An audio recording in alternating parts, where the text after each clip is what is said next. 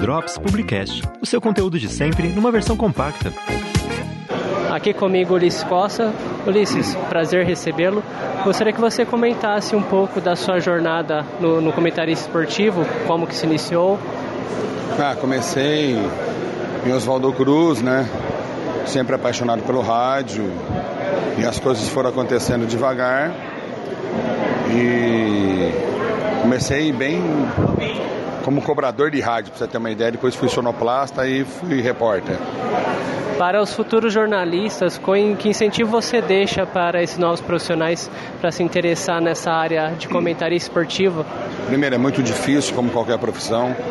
Tem que se dedicar, tem que amar, encarar as dificuldades, vencer e tocar a vida para frente. Não pode, em nenhum momento, desanimar. E um breve comentário do jogo de hoje entre Botafogo e Corinthians, o que você espera? Corinthians é um time superior, Botafogo perder para o Corinthians é uma coisa normal.